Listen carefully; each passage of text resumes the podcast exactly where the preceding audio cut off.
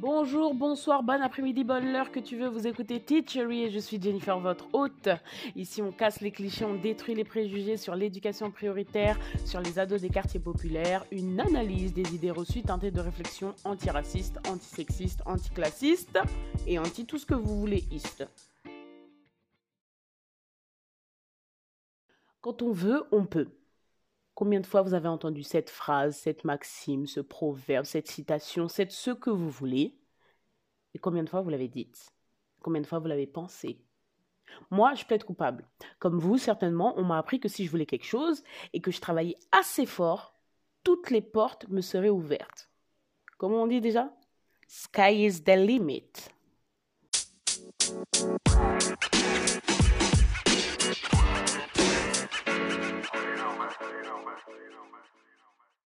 Laissez-moi vous dire que transposer à l'école, c'est un des pires clichés.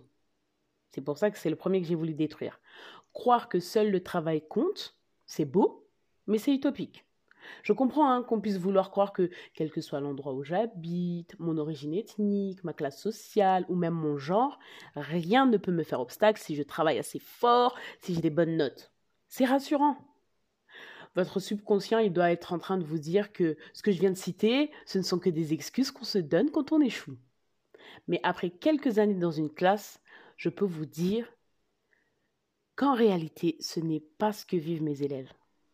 La méritocratie, c'est comme ça qu'on appelle cette idée, est un mythe, un piège. Elle n'existe pas. Et même si elle existait, elle aggraverait les inégalités.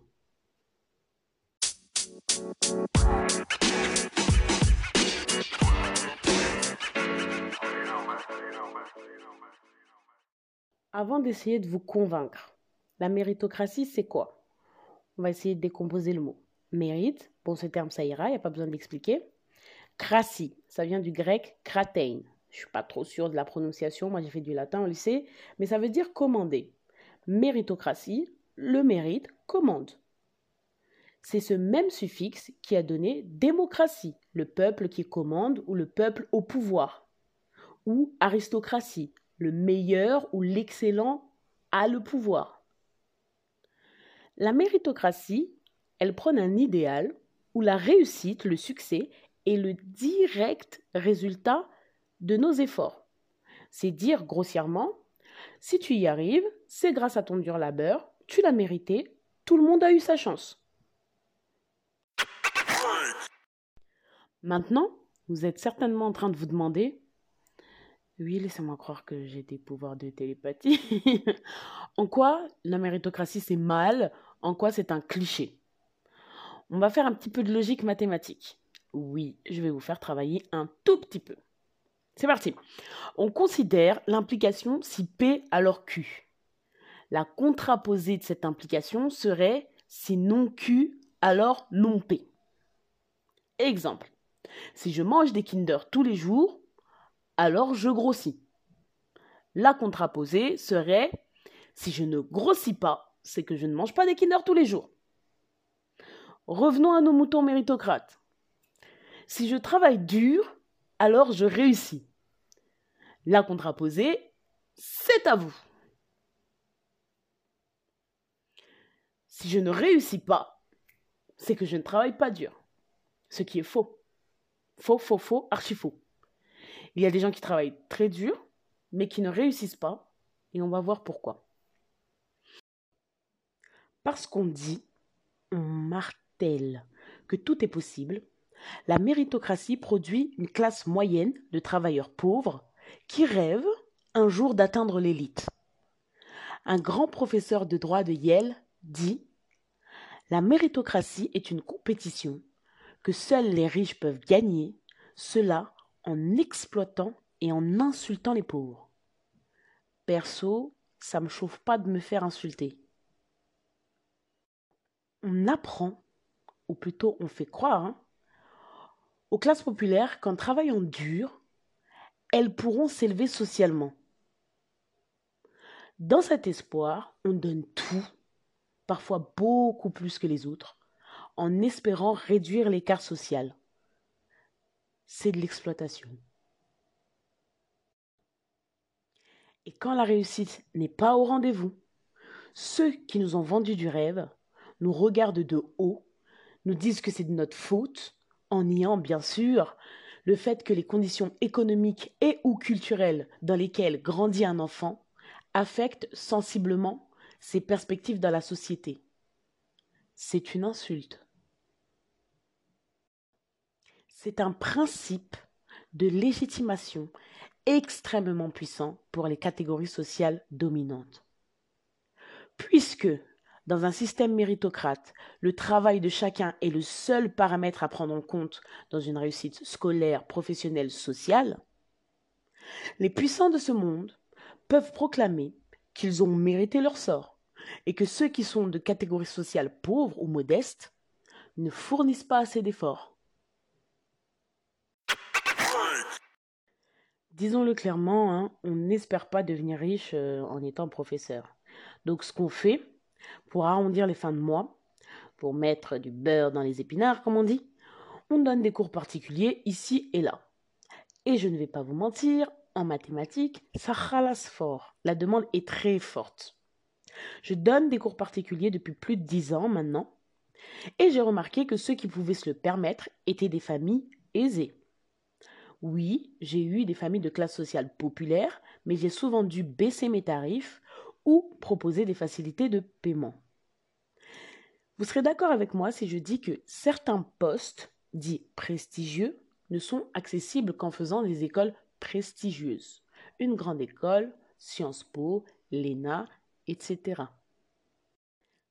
Et c'est pour cette raison que les élites investissent énormément dans la scolarité de leurs enfants, depuis leur entrée à l'école, en privilégiant l'école privée par exemple alors que dans les quartiers populaires, on peine à avoir une école publique juste décente. Je pense à ces jeunes collègues stagiaires sans expérience qui atterrissent dans des zones en difficulté sociale. Je pense à ces postes qu'on n'a jamais pu pourvoir. Je pense au manque de matériel. You name it. À côté de ça, j'ai pu rencontrer des parents non francophones complètement étrangers, c'est le cas de le dire, hein, aux attentes de l'école, au code de cette institution, et qui sont dans l'incapacité d'apporter un soutien efficace à leurs enfants. Lors de ma formation pour devenir professeur, on a eu un cours de sociologie où j'ai appris que dans les foyers où on ne lisait pas, où on n'écrivait pas, ne serait-ce que la liste des courses, hein, les enfants avaient plus de chances de présenter des retards dans l'apprentissage de la lecture. Je vais vous donner un exemple concret, enfin fictif, hein, pour comprendre comment la situation sociale d'un élève compte dans sa réussite scolaire. Comparons deux établissements, Henri IV à Paris et Alfred Nobel à Clichy-sous-Bois. Dans les textes officiels, en spécialité mathématiques, en première, les élèves doivent avoir 4 heures de mathématiques par semaine. Maxence, j'adore ce prénom, élève de Henri IV, et Yacouba, élève de Nobel, galère en maths.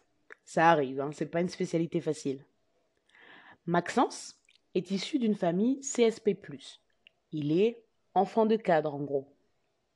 Et Yacouba est issu d'une famille CSP-, enfant d'ouvrier. Sur le papier, rien ne les différencie. Ils sont tous les deux de très beaux jeunes hommes bien portants de 17 ans qui font preuve de bonne volonté, mais voilà, les équations du second degré, c'est relou.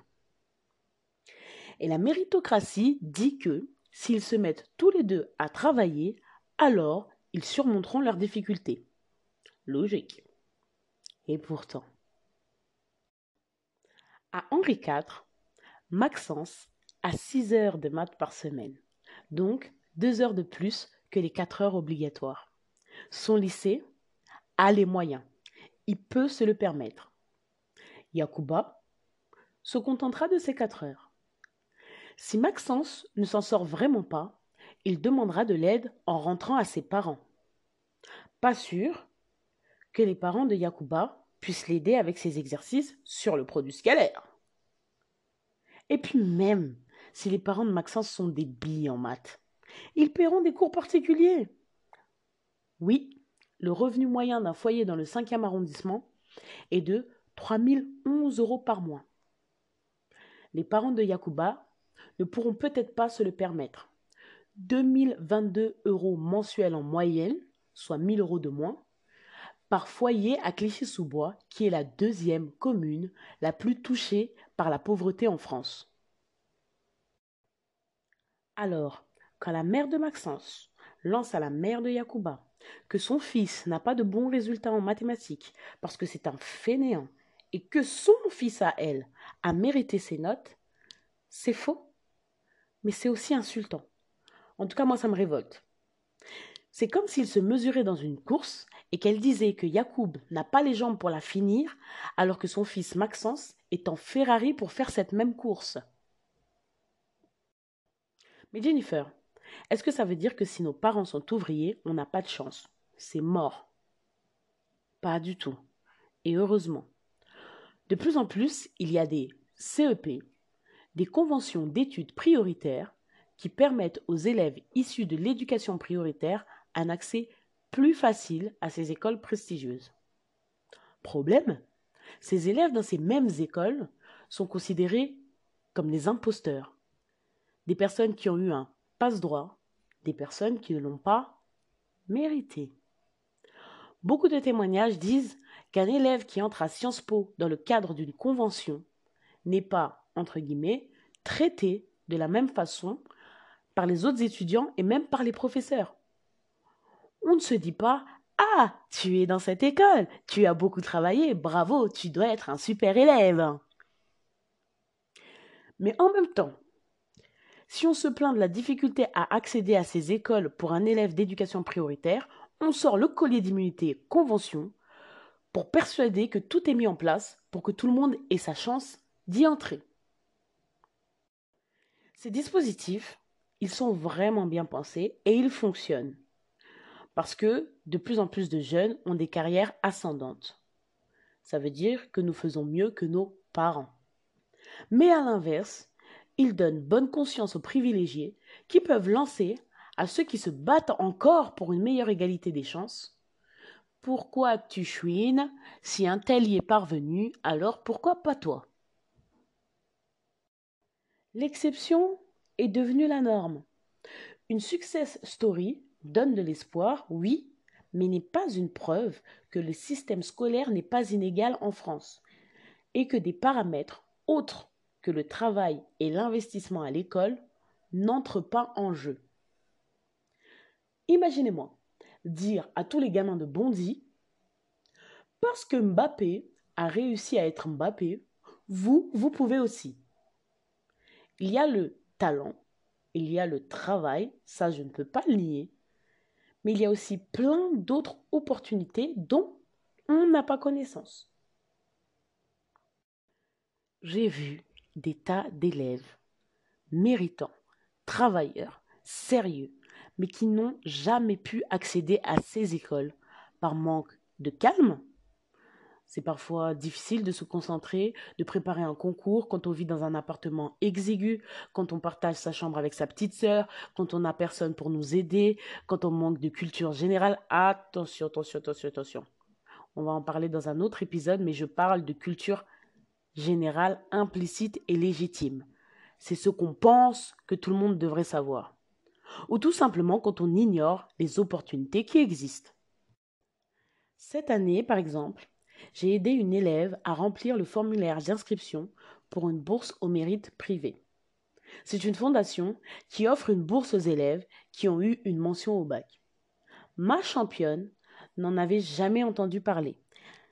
Et pourtant, ça représente 600 euros par mois. Ce système utopique de la méritocratie ne profite pas à mes élèves. Les jeunes que j'ai dans mes classes sont de plus en plus stressés parce qu'on leur dit que tout repose sur leurs épaules alors qu'ils sont broyés dans un système qui n'est pas à leur avantage.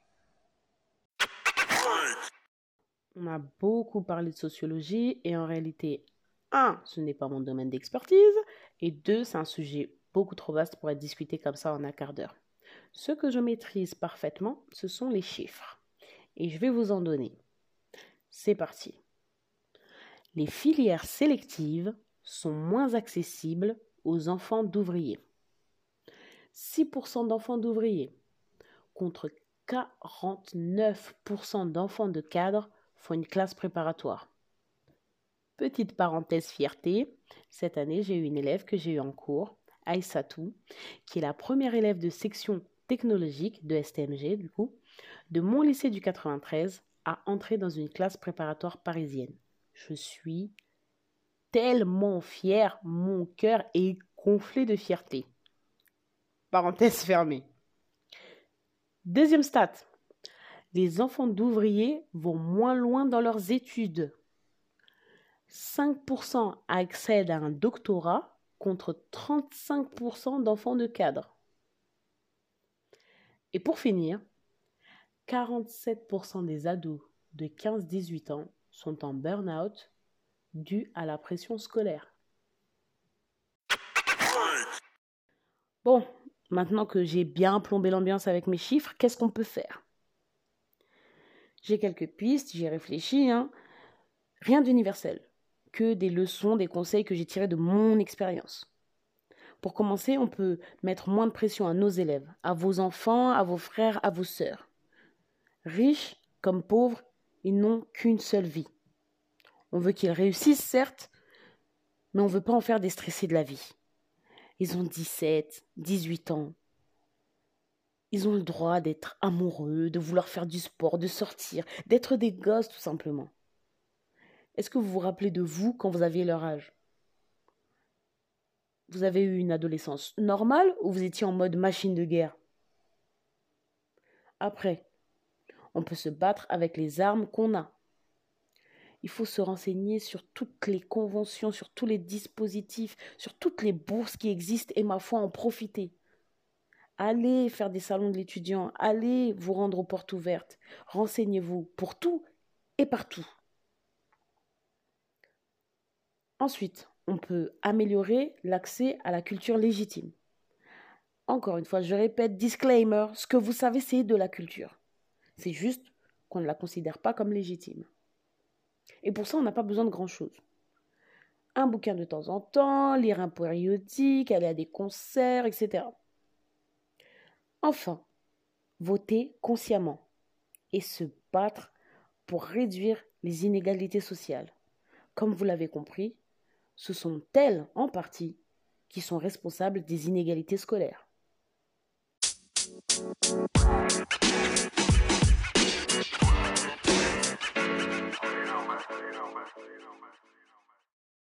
Ce beau moment se termine et j'espère que vous en avez appris autant que moi en le préparant.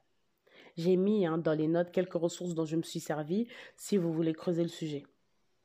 Aujourd'hui, on a beaucoup parlé de culture générale et dans le prochain épisode, je voudrais vous parler de culture populaire. Quelle est sa place dans l'école et comment elle influence mes pratiques d'enseignante? En attendant, vous pouvez me follow sur Twitter et sur Instagram, arrobas-du-8 teachery, T-E-A-C-H-E-R-Y.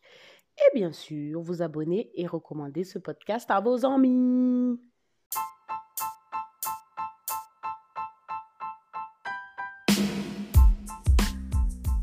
Je finis avec une citation de la célèbre journaliste Germany Kent. Sois toi-même et fais en sorte que le monde s'adapte. Allez, bye bye